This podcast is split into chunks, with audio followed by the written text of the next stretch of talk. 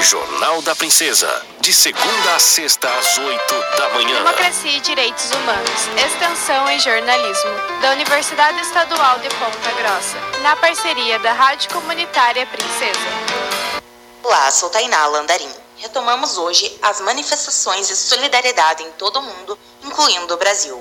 As vítimas dos bombardeios entre Israel e o grupo palestino Hamas, na região da faixa de Gaza. Em Ponta Grossa, o Comitê Ponta Grossense de Solidariedade à Palestina realiza uma série de atividades, como o ato no sábado passado no Calçadão, no centro da cidade.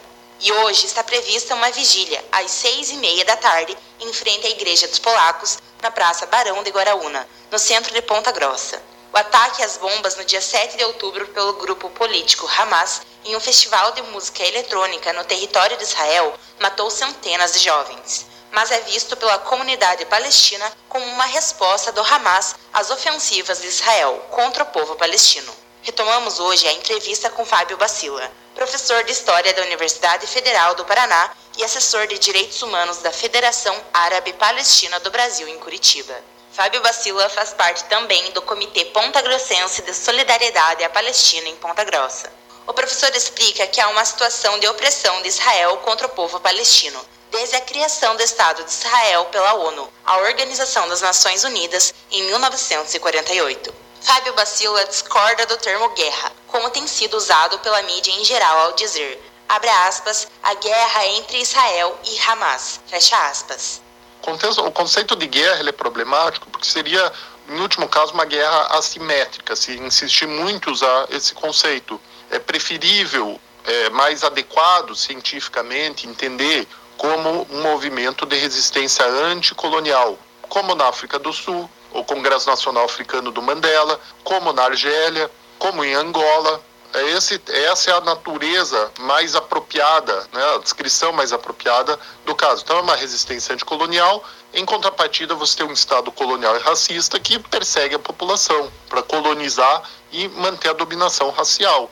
Esse é o paradigma interpretativo mais acertado. Dá para ler os relatórios do John Dugard e Richard Falk, que são relatores especiais da ONU para os direitos humanos nos territórios palestinos ocupados. Ambos apresentam de forma bem contundente a realidade de um apartheid, né? Usam essa categoria jurídica é, para definir os, o crime principal de Israel. Fábio Bacilo explica o que é o grupo Hamas no contexto da luta palestina. O professor destaca ainda que a ONU não considera o Hamas um grupo terrorista, como tem sido apresentado pela mídia em geral. É, terrorismo é um adjetivo político. Você usa, ah, fulano é terrorista e tal. O que é terrorismo? É você fazer um ataque contra membros da população civil para provocar determinado fim político se a gente vai usar o adjetivo terrorismo para definir o Hamas, a gente tem que usar o adjetivo terrorismo também para definir a política de Estado de Israel como um, uma, um terrorismo estatal. Terrorismo não é um bom adjetivo analítico, ele é um bom adjetivo político para se deslegitimar determinados grupos. Tanto Israel quanto a ação do Hamas incorreram em terrorismo. Então, mas o que a gente tem que entender como a causalidade central é o regime de apartheid, é um regime institucionalizado de dominação racial de um grupo sobre outro e a opressão desse grupo. Contra essa opressão e esse regime que o Hamas resiste. Então, ele pode ter operado uma ação que incorreu no terrorismo, mas isso não o torna um grupo terrorista. Ele é um grupo político que reivindica a autodeterminação do povo palestino.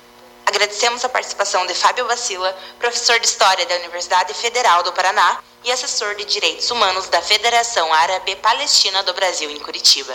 Fábio Bacila faz parte também do Comitê Ponta Grossense de Solidariedade à Palestina. O comitê realiza hoje uma vigília em solidariedade às vítimas dos bombardeios na região da faixa de Gaza e pede paz entre Israel e Palestina.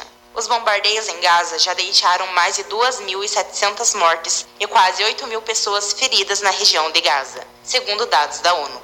Em Israel, já somam mais de 1.300 mortos e 3.200 feridos. Em Ponta Grossa, a vigília acontece às seis e meia da tarde, em frente à Igreja dos Polacos. Democracia e Direitos Humanos é um projeto de extensão do curso de jornalismo da Universidade Estadual de Ponta Grossa, na parceria da Rádio Comunitária Francesa. Produção Ticiane Almeida.